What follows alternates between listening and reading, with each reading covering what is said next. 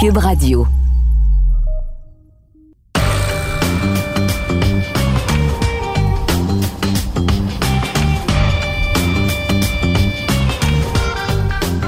Cette semaine, au balado du champ gauche, les Braves d'Atlanta de 88 victoires à champion de la Série mondiale.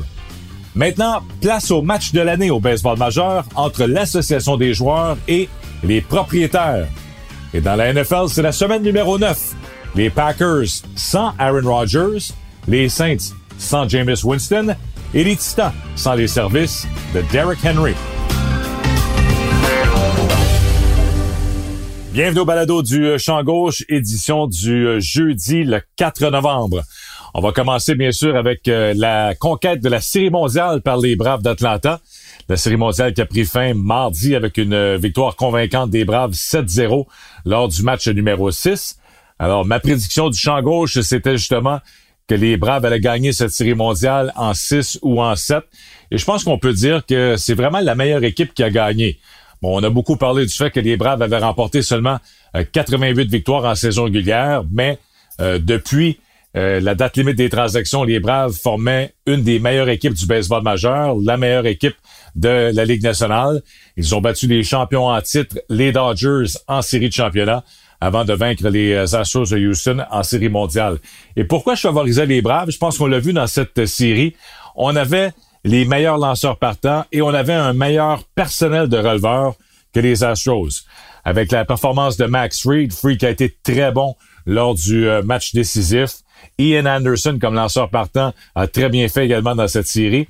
Et bien sûr, on a perdu les services de Charlie Morton, notre vétéran lanceur partant lors du premier match, alors qu'il a subi une, fracture à la jambe. Mais si Morton avait été justement disponible, cette série mondiale aurait pu prendre fin lors du cinquième match à Atlanta, j'ai l'impression, parce que le fait qu'on n'avait pas de lanceur partant, qu'on devait utiliser un comité de releveurs, deux matchs de suite, euh, ça fait en sorte que la, la série s'est étirée un petit peu et qu'on est retourné à Houston pour voir finalement les Braves gagner lors du euh, sixième match. La grande différence également dans cette série, ça a été euh, les releveurs des Braves d'Atlanta. On les avait surnommés euh, le groupe de releveurs, le, le quatuor, le gas station. Pourquoi? Parce que AJ Minter, Tyler Matzek, euh, Luke Jackson et Will Smith en fin de match, les quatre releveurs, dont trois gauchers lançaient des balles rapides explosives. On a eu beaucoup de succès dans les séries d'après-saison. Euh, moyenne de points mérités de 2,28 en série pour les quatre releveurs et 59 retraits au bâton. Alors vraiment, c'est ce qui a fait la différence. pour les Braves, on avait à partir de la quoi sixième manche, 6, 7, 8, 9, on avait quatre releveurs qui pouvaient faire le travail et ils n'ont pas déçu. Et on avait beaucoup parlé de l'attaque des Astros. Oui, les Astros ont marqué beaucoup de points en saison régulière, une attaque redoutable, mais l'attaque des Braves était quand même euh, assez intéressante aussi, surtout euh, depuis les acquisitions à la date limite des transactions. On pense à ce que Eddie Rosario a fait comme euh, travail dans les séries. Euh, Soler arrive en série mondiale frappe le circuit euh, peut-être décisif, le gros coup sûr lors du sixième match, son circuit de trois points. Euh, Freddie Freeman, qui est euh, Monsieur Brave, c'est lui maintenant qui est le, capitaine, le leader des Braves d'Atlanta. C'est un peu le Derek Jeter des Braves. Freeman qui a frappé deux circuits en série mondiale, dont un justement lors du dernier match. Adam Duval, Dansby Swanson, Austin Riley. Donc, on avait quand même une très bonne attaque, aussi bonne, sinon meilleure, que celle des, des Astros. Et d'ailleurs, dans cette série, les frappeurs des Astros ont frappé 11 circuits contre seulement deux pour euh, ce qu'on disait l'attaque redoutable des Astros. Alors c'est pour ça que je dis que euh, c'est vraiment la meilleure équipe qui a gagné la Série mondiale cette année, la formation des Braves. Euh, chapeau également à Brian Snitker, le gérant qui a passé 45 ans dans l'organisation des Braves en tant que joueur, en tant qu'entraîneur dans les ligues mineures, gérant dans les ligues mineures, avait déjà été instructeur au troisième coussin avec les Braves était retourné dans les mineurs comme gérant. Et là, il revient et à 66 ans, remporte euh, la Série mondiale à titre de gérant. Et il ressemble beaucoup, il y a beaucoup de similitudes avec Bobby Cox, l'ancien gérant euh, des Braves qui a eu euh, une brillante carrière, qui était là à la barre de l'équipe dans les années 90, lorsqu'on a gagné la dernière Série mondiale en 1995 face aux euh, Indiens de Cleveland. Alors, il ressemble beaucoup euh, à Bobby Cox. C'est pas un, gérant qui va faire des discours de motivation. Les joueurs le mentionnaient après le match euh, mardi. C'est pas Jean qui va rentrer dans la chambre et qui va faire des, grands discours de motivation, mais il a toujours la politique de la porte ouverte, euh, très près de ses joueurs, très apprécié de ses joueurs, même s'il y a un écart assez important en termes d'âge entre un gérant de 66 ans et plusieurs joueurs dans, la vingtaine, euh, début trentaine, mais très, très, très apprécié Brian Snitker, qui finalement remporte la Série mondiale. Et on termine bien sûr avec un clin d'œil au directeur gérant, Alexandre Tapoulos, qui a mené cette équipe à la conquête de la Série mondiale. Bon, vous le savez, malheureusement, n'était pas à Houston euh, pour euh, célébrer avec les joueurs parce qu'il avait euh, testé positif à la COVID, mais devrait être là lors des, des fêtes à Atlanta, lors des cérémonies à Atlanta. Mais le travail qu'il a fait, juste après la blessure de Ronald Acuna Jr., on en a, on en a déjà parlé, mais d'aller chercher Jock Peterson dans un premier temps des Cubs de Chicago. Et ensuite, à la date limite des transactions, on va chercher trois autres voltigeurs, Eddie Rosario, Jorge Soler et Adam Duval. Sans ces quatre transactions, sans ces quatre acquisitions, bien sûr, euh, les Braves n'auraient pas gagné euh, le championnat dans l'Est de la Ligue nationale ni euh, cette série mondiale. Alors, chapeau aux Braves d'Atlanta, les champions à titre de la série mondiale, un deuxième titre depuis qu'ils sont à Atlanta. Ils avaient gagné en 1995 et maintenant, ils sont champions de la série mondiale 2021. Et je crois vraiment que les Braves d'Atlanta seront encore l'équipe à battre lors de la saison 2022. Je pense qu'on parle de, de la meilleure formation dans la section Est de la Ligue nationale pour encore quelques années. Je ne veux pas parler de dynastie, c'est peut-être un petit peu trop pour parler encore une fois d'une dynastie, mais euh, les Braves vont commencer comme favoris encore pour gagner leur section lors de la prochaine saison. Évidemment, il y a le dossier Freddie Freeman. Je le mentionnais tantôt, pour moi, monsieur, euh, monsieur Atlanta, monsieur Brave, c'est Freddie Freeman. Oui, les joueurs autonomes sans compensation, mais euh, tout indique qu'il va demeurer à Atlanta, devrait signer un contrat à long terme avec euh, les Braves au cours des, prochaines semaines, des prochains mois. Ozzy Albies, le joueur de deuxième but, a seulement 24 ans. Dansby Swanson à l'arrêt court à 27 ans. On l'a entendu après la conquête de la Série mondiale. C'est un gars de la Georgie. Euh, il joue pour son équipe et il veut demeurer à Atlanta. C'est tout ce qu'il a connu depuis son arrivée dans le baseball majeur. Alors lui aussi, il est vraiment identifié à l'organisation des Braves d'Atlanta. Austin Riley au troisième but à seulement 24 ans. On a vu cette année a été euh, un excellent joueur en défensive et également la puissance au bâton dans le cas de Riley. Ronald Acuna Jr. va revenir au jeu la saison prochaine. Et on parle d'un joueur de 20 ans. Oui, il a eu une blessure sérieuse au genou euh, au début du mois de juillet et euh, sa saison a été compromise en raison de, cette euh, opération au genou. Mais il sera de retour la saison prochaine. Et lui, c'est le meilleur joueur de l'équipe lorsqu'il est en santé. Il avait signé un contrat de 8 ans pour 100 millions jusqu'en 2026 avec quelques années d'options. Alors lui aussi euh, sera de retour, qui, ce qui va changer complètement la dynamique de l'équipe, alors qu'on va perdre quelques joueurs autonomes, dont euh, Ori Soler, qui lui devient joueur autonome sans compensation. On a Christian Paché, le jeune voltigeur qu'on a vu cette saison, qui a seulement 22 ans. Lui aussi sera un joueur d'impact la, euh, saison prochaine. Et au monticule, comme lanceur partant, Max Fried, le gaucher, qui a gagné le dernier match de la Série mondiale. Ian Anderson a seulement 23 ans. Euh, Kyle Wright a 25 ans, on l'a vu un petit peu en série, sera lanceur partant la saison prochaine. Et un autre retour, celui du lanceur canadien euh, Mike Soroka. Alors Soroka qui a été absent pendant toute l'année, il a seulement 24 ans et euh, lui aussi peut devenir le partant numéro un ou numéro 2 là, dans cette formation des Braves. Alors, on aura une rotation solide. On a déjà un bon personnel de releveur. Les joueurs de position sont de retour. Un, noyau quand même assez jeune, à part Freeman qui a 32 ans. Tous les autres joueurs sont âgés de, 27 ans ou moins. Alors, très intéressant ce qui se passe à Atlanta. Encore une fois, pour le directeur gérant Alex Santopoulos. Ce sera l'équipe à battre la saison prochaine dans la section Est et une des meilleures formations dans la Ligue nationale avec, bien sûr, les Dodgers qui seront là et les Padres avec euh, leur nouveau gérant maintenant, Bob Melvin qui s'amène après plusieurs années avec les Athlétiques d'Oakland. Bon, ça nous amène à l'entre-saison. Je mentionnais dans, dans les manchettes que, euh, selon moi, la, la bataille de l'année, le match de l'année, ça va se passer au cours des prochaines semaines parce que le 1er décembre officiellement, c'est la fin de la convention collective entre l'association des joueurs et les propriétaires. On s'attend à un hiver dur en termes de négociation. Euh, d'ailleurs, dès le 1er décembre, dès la fin de la convention collective, les propriétaires devraient décréter un lockout. Ça veut dire que le l'entre-saison sera vraiment en pause pendant qu'on négocie une nouvelle convention collective. Le marché des joueurs autonomes euh, sera à ce moment-là arrêté. Des joueurs comme Carlos Correa, l'arrêt court des Astros, qui lui euh, sera joueur autonome, peut-être le, joueur autonome le plus convoité ou qui devrait toucher le plus grand nombre, euh, le plus gros salaire sur le marché des, des, joueurs autonomes pendant notre saison. Mais lui devrait attendre parce que j'ai l'impression qu'on va, on va mettre le baseball en pause dès le 1er décembre, dès la conclusion de la convention collective. Alors, qu'est-ce qu'on doit négocier?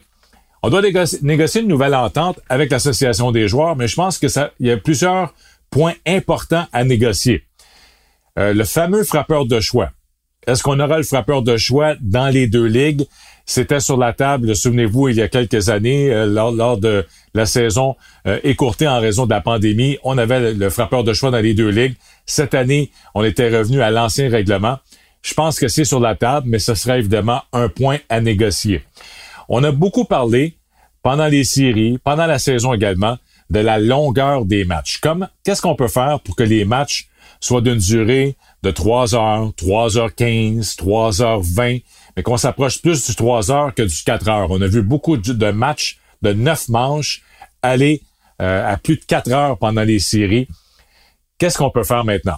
Et moi, j'ai eu cette discussion sur Twitter, j'en ai parlé avec des amateurs également selon moi, le plus gros problème qui existe présentement, c'est qu'on dit aux lanceurs partants, là, tu t'en vas au monticule. Tu vas affronter le rôle des frappeurs deux fois. Tu vas, frapper, tu vas affronter chaque frappeur un maximum de deux fois. Donc, ça veut dire que tu seras là à peu près quoi? Quatre manches, cinq manches. Alors, le lanceur partant s'en va au monticule avec euh, l'intention de lancer euh, d'effectuer le plus de lancers possible pour attirer les frappeurs. Donc, souvent, on voit les lanceurs partant maintenant effectuer 15 à 20 lancers par manche. Donc, lorsqu'on arrive en cinquième manche, on a effectué nos 100 lancers, nos 110 lancers et on sait qu'on est remplacé. Alors, on n'a plus cette, cette, attitude en tant que lanceur partant de se présenter au monticule et de tenter d'obtenir des, euh, des retraits rapidement dans le compte. Alors, un roulant sur le premier lancé, sur le deuxième lancé, les, les, les matchs à la Greg Maddox, les matchs complets de 85-88 lancés en 9 manches, ça n'existe plus. Parce qu'on dit aux lanceurs partant, tu vas affronter les frappeurs deux fois, peut-être euh, une troisième fois pour les deux premiers frappeurs, mais tu seras pas là au monticule plus longtemps. Alors, comment on peut enrayer cette, cette genre de stratégie? Il y a deux choses qu'on peut faire. La première, bien sûr, c'est de réduire le nombre de lanceurs au sein de la formation. Présentement, sur la formation de 26 joueurs, la plupart du temps, les équipes ont 13 ou 14 lanceurs, ce qui est beaucoup trop. Donc, il faudrait limiter le nombre de lanceurs disponibles. S'il y a moins de lanceurs disponibles, il y a moins de releveurs disponibles pour le gérant, euh, va être moins tenté d'amener un releveur au monticule dès la troisième, quatrième manche. Alors à ce moment-là, on va forcer les lanceurs partants à rester dans le match. L'autre point également, c'est que si on adopte le frappeur de choix, dans les deux ligues, on pourrait avoir un règlement, et c'est un règlement qui est sur la table, qu'on discute, qu'on a tenté dans les ligues indépendantes également. On appelle ça le, le règlement du double crochet. Alors, si vous retirez votre lanceur partant, dès que vous retirez le lanceur partant du match, vous perdez le frappeur de choix. Alors, vous commencez le match avec le frappeur de choix. En cinquième manche, vous retirez votre lanceur partant. À partir de la cinquième, il n'y a plus de frappeur de choix. Euh, le lanceur doit venir frapper à ce moment-là. Alors ça, c'est euh, une autre possibilité pour forcer les gérants à être plus patients et à garder leur lanceur partant au monticule. Alors le fameux règlement du double crochet qui est quand même intéressant. Euh, réduire le nombre de lanceurs, je pense que ça, ça revient encore une fois au point le plus important. Souvenez-vous, lorsqu'on avait des formations de 25 joueurs, à la fin des années 70, au début des années 80, pour ceux qui étaient plus jeunes, voici comment ça fonctionnait. On avait 25 joueurs, on avait 10 lanceurs. 5 partants, 5 releveurs, 15 joueurs de position. Donc, on avait euh, plus de possibilités de frappeurs suppléants. On avait deux receveurs, huit joueurs à l'avant-champ, donc un réserviste à chaque position à l'avant-champ, ainsi que cinq voltigeurs. Alors, ça donnait la possibilité aux gérants d'utiliser plus de frappeurs suppléants, de coureurs suppléants, de faire des substitutions pendant le match, ce qu'on ne voit plus maintenant parce qu'on préfère y aller avec 14 lanceurs. On a seulement 12 joueurs de position sur, euh, au sein de l'équipe. Alors, lorsqu'on a 8 joueurs sur le terrain, il en reste 4. sur les quatre joueurs disponibles sur le banc comme frappeur, il y en a un qui c'est le receveur auxiliaire. Souvent, on hésite à utiliser un frappeur suppléant pour le receveur parce qu'on en a seulement deux. Alors, ça enlève cet élément de stratégie. On a vraiment trois joueurs sur le banc qui peuvent être utilisés comme frappeurs suppléants ou comme coureurs suppléants ou substitution en défensive. Alors, en forçant les, gérants à dire, oui, vous avez une formation de 26 joueurs, mais vous devez avoir plus de joueurs de position que de lanceurs. Limiter le nombre de lanceurs à quoi? À 11, peut-être 12, et peut-être avoir justement ce règlement du double crochet. Alors, si vous euh, remplacez votre lanceur partant, vous perdez le frappeur de choix. Alors ça, ce sont tous des points qui seront euh, sur la table de négociation pour la convention collective avec l'association des joueurs. Les autres points également, il y a la prolongation. Est-ce qu'on revient avec la formule dès la dixième manche avec un coureur en position de marquer pour avancer la dixième manche? Donc, pour éviter que les matchs durent 11, 12, 13, 14 manches. Évidemment, si on réduit le nombre de lanceurs au sein des formations, on devra garder le règlement en prolongation. Alors, on veut que les matchs se terminent le plus rapidement possible. On veut pas que les matchs euh, se rendent en 13e manche. On veut que le match se termine en 10e ou en 11e. Alors, si on réduit le nombre de lanceurs, faut continuer avec le règlement de placer un coureur en position de marquer à partir de la 10e manche. On pourrait même avoir le règlement de la classique mondiale de baseball, coureur au premier et au deuxième à partir de la 10e manche. Alors, à ce moment-là, ça donne la possibilité de l'amortir et de placer deux coureurs en position de marquer. Selon moi, il y a un petit peu plus de stratégie avec des coureurs au premier et au deuxième, au lieu d'avoir seulement un coureur au deuxième à partir de la dixième. Le règlement du releveur qui doit affronter trois frappeurs, ça aussi, on doit le négocier dans la nouvelle convention collective. Je pense qu'on doit le garder. Je pense que c'est un bon règlement, justement parce que, encore là, on veut éviter des changements de lanceurs à répétition. Alors, lorsqu'on amène un releveur, il doit affronter un minimum de trois frappeurs. Je pense que ce règlement doit être gardé. Et le dernier point qui sera négocié, à part tout ce qui est, monétaire, et ainsi de suite, c'est bien sûr les défensives spéciales. Est-ce qu'on peut appliquer un règlement pour éviter ces fameuses défensives spéciales? Alors souvent, on le voit face à un frappeur gaucher. Trois joueurs du côté droit de l'avant-champ. Le joueur de deuxième but est à l'entre-champ droit, presque dans une position rover. Euh, est-ce qu'on revient aux anciens règlements, dire ça prend deux joueurs de chaque côté du, euh, du deuxième but, deux joueurs du côté droit, deux joueurs du côté gauche. On ne peut pas avoir de défensive spéciale où on trouve un, compromis. Parce que oui, il y a des situations euh, dans certains matchs où on va avoir plus de joueurs à l'avant-champ. Tu peux avoir une défensive avec cinq joueurs à l'avant-champ parce que tu veux un roulant en fin de match avec les buts remplis et éviter de, perdre le match. Alors, il y, a des, il y a un petit peu de travail à faire. Il y a des possibilités d'avoir des défensives spéciales, mais peut-être limiter euh, le, nombre de joueurs d'un côté ou de l'autre de l'avant-champ. L'autre règlement qu'on avait, euh, ou l'autre proposition qu'on avait, c'était de dire, oui, tu peux avoir trois joueurs du côté droit de l'avant-champ, mais le joueur de deuxième but doit avoir au moins un pied sur la terre battue. Alors, il n'y a pas le droit de s'en aller à l'entre-champ, avoir deux pieds sur le gazon et d'être dans la position de rover. Alors, beaucoup, beaucoup, beaucoup de travail au cours des prochains mois. Parce qu'on parle vraiment de, l'avenir maintenant du baseball majeur dans cette prochaine convention collective. On a de jeunes joueurs spectaculaires, on a un bon produit sur le terrain. On l'a vu en série cette année, mais il faut réduire la longueur des matchs. faut euh, ramener un petit peu le rôle du lanceur partant, donner de l'importance au lanceur partant, parce que souvent on attire les spectateurs, on attire les gens à la télé avec un duel de lanceurs partants. Lorsqu'on dit euh, c'est Max Scherzer contre Clayton Kershaw, ça veut dire quelque chose. On connaît les deux lanceurs partants. Euh, si c'est euh, ben, un releveur qui va lancer une manche et de l'autre côté, c'est un releveur qui va lancer les deux premières manches, ça enlève un petit peu de piquant, de mordant pour vendre le match quand on n'a pas un duel de lanceurs partants de qualité. Alors, beaucoup, beaucoup de travail au cours des prochains mois à la table des négociations la convention collective prend fin le 1er décembre. Il y aura un lockout décrété par les propriétaires.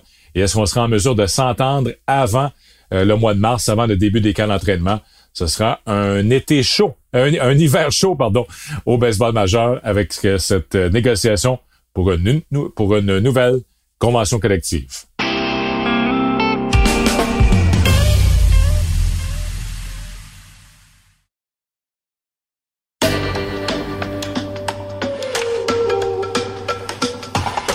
NFL maintenant, c'est le début de la semaine numéro 9 ce soir avec la présentation du match entre les Colts d'Indianapolis et les Jets de New York. On revient à ce match dans quelques instants. Mais ce qui retient l'attention, bien sûr, c'est tout le dossier Aaron Rodgers. On a appris euh, mercredi que Rodgers avait testé positif à la COVID. Ensuite, euh, par déduction, on a réalisé que finalement, Rodgers euh, n'était pas vacciné, même s'il avait dit qu'il était immunisé pendant l'entre-saison, avant le début de la saison. C'est ce qu'il avait déclaré. Donc, Aaron Rodgers sera absent pour le match contre les Chiefs de Kansas City. C'était possiblement le match de la semaine dans la NFL, alors que les Packers vont se diriger à Kansas City face aux Chiefs et Patrick Mahomes. Les euh, Packers, sept victoires, une défaite. Les Chiefs, quatre victoires, quatre revers maintenant depuis le début de la saison.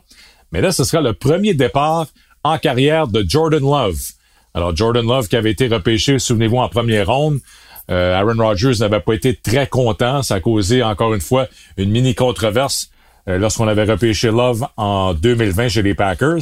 Alors Love aura finalement son premier départ. On l'a vu une fois en relève euh, depuis qu'il est avec les Packers. J'ai l'impression que ce sera euh, beaucoup de jeux au sol face aux Chiefs de Kansas City. J'ai pas l'impression qu'on va demander à Jordan Love de lancer 40 euh, passes à son premier match, mais ça enlève un peu de piquant à cet affrontement, l'absence d'Aaron Rodgers. Un autre match intéressant à surveiller lors de la semaine numéro 9 dimanche, les Falcons d'Atlanta contre les Saints. Voilà, vous allez dire les Falcons, trois victoires, quatre défaites les Saints 5-2, euh, les Saints qui euh, viennent de battre les Buccaneers de Tampa Bay et Tom Brady.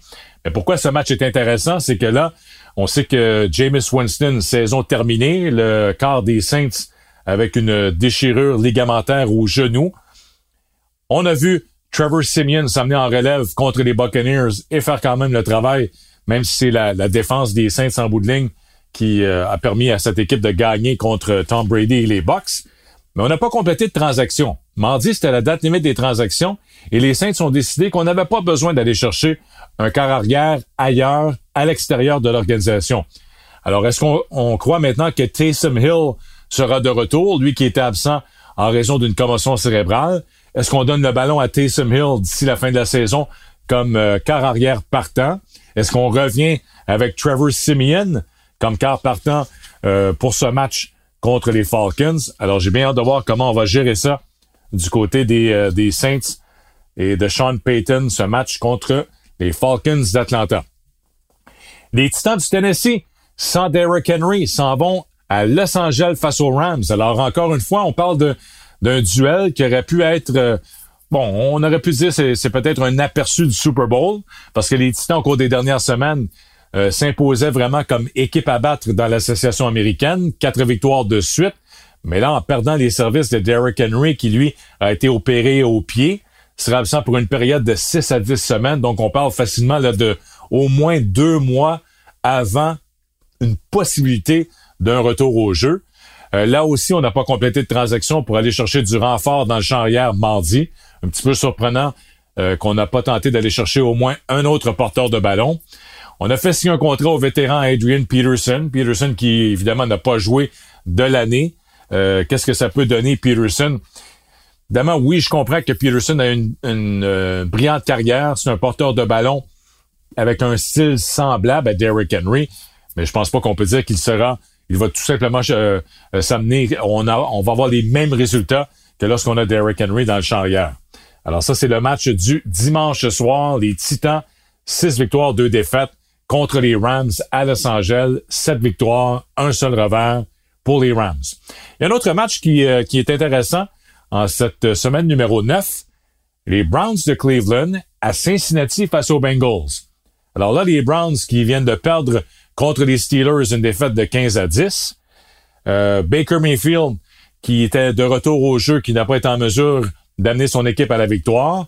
Les Bengals qui, eux, ont perdu la semaine dernière, se sont fait surprendre par les Jets à New York, une défaite de 34-31, alors que tout le monde vantait les Bengals euh, depuis quelques semaines. Alors là, un duel entre Baker Mayfield, le premier choix au total en 2018, et Joe Burrow, le premier choix au total en 2020. Très bon match en perspective. Les Browns et les Bengals qui tentent de renouer avec la victoire maintenant. Match qui est euh, présenté à Cincinnati. Il y a les Cards également de l'Arizona qui euh, viennent de subir leur première défaite 24-21 contre les Packers de Green Bay. Alors les Cards à 7 victoires, un revers, s'en vont à San Francisco contre les 49ers. Alors c'est un match intra-division. Les 49ers qui sont allés chercher une grosse victoire la semaine dernière à Chicago face aux Bears. Alors j'ai hâte de voir ce duel parce que euh, les, euh, les 49ers n'ont pas beaucoup de marge de manœuvre. À trois victoires, quatre défaites, ils doivent gagner maintenant le plus de matchs possible si on veut remonter dans la division et avoir une chance de participer aux éliminatoires en termes que en termes en, tant que septième équipe qualifiée. Alors, bien hâte de voir la performance des 49ers à domicile face à Kyler Murray et aux Cards de l'Arizona. Et on termine avec le match ce soir. Si vous écoutez le balado jeudi, alors c'est le match entre les Jets de New York et les Colts à Indianapolis. Les Jets viennent d'aller chercher une grosse victoire. La légende de Mike White au poste d'accord a commencé la semaine dernière. 37 passes complétées, 45 passes tentées pour Mike White à son premier départ, 405 verges, 3 passes de toucher. Alors, ça a été toute une performance pour euh, l'ancien choix de cinquième ronde des Cowboys de Dallas en 2018 avec euh, la blessure à Zach Wilson. On lui donne le ballon. White qui est choisi joueur euh, offensif de la semaine dans la session américaine. Est-ce qu'il peut continuer euh, sur sa lancée? On va voir ce soir contre une bonne défense quand même. Les Colts sont une bonne défensive. Alors, bien de voir la performance de Mike White face aux Colts. De l'autre côté, Carson Wentz a été une, euh, performance décevante la semaine dernière face aux Titans. Deux interceptions coûteuses face aux Titans du Tennessee. Est-ce qu'il peut rebondir Carson Wentz ce soir? Seulement un match de 300 verges par la passe cette année pour l'ancien des Eagles. Alors, Jets à Indianapolis c'est le match du jeudi soir en cette semaine numéro 9 dans la NFL.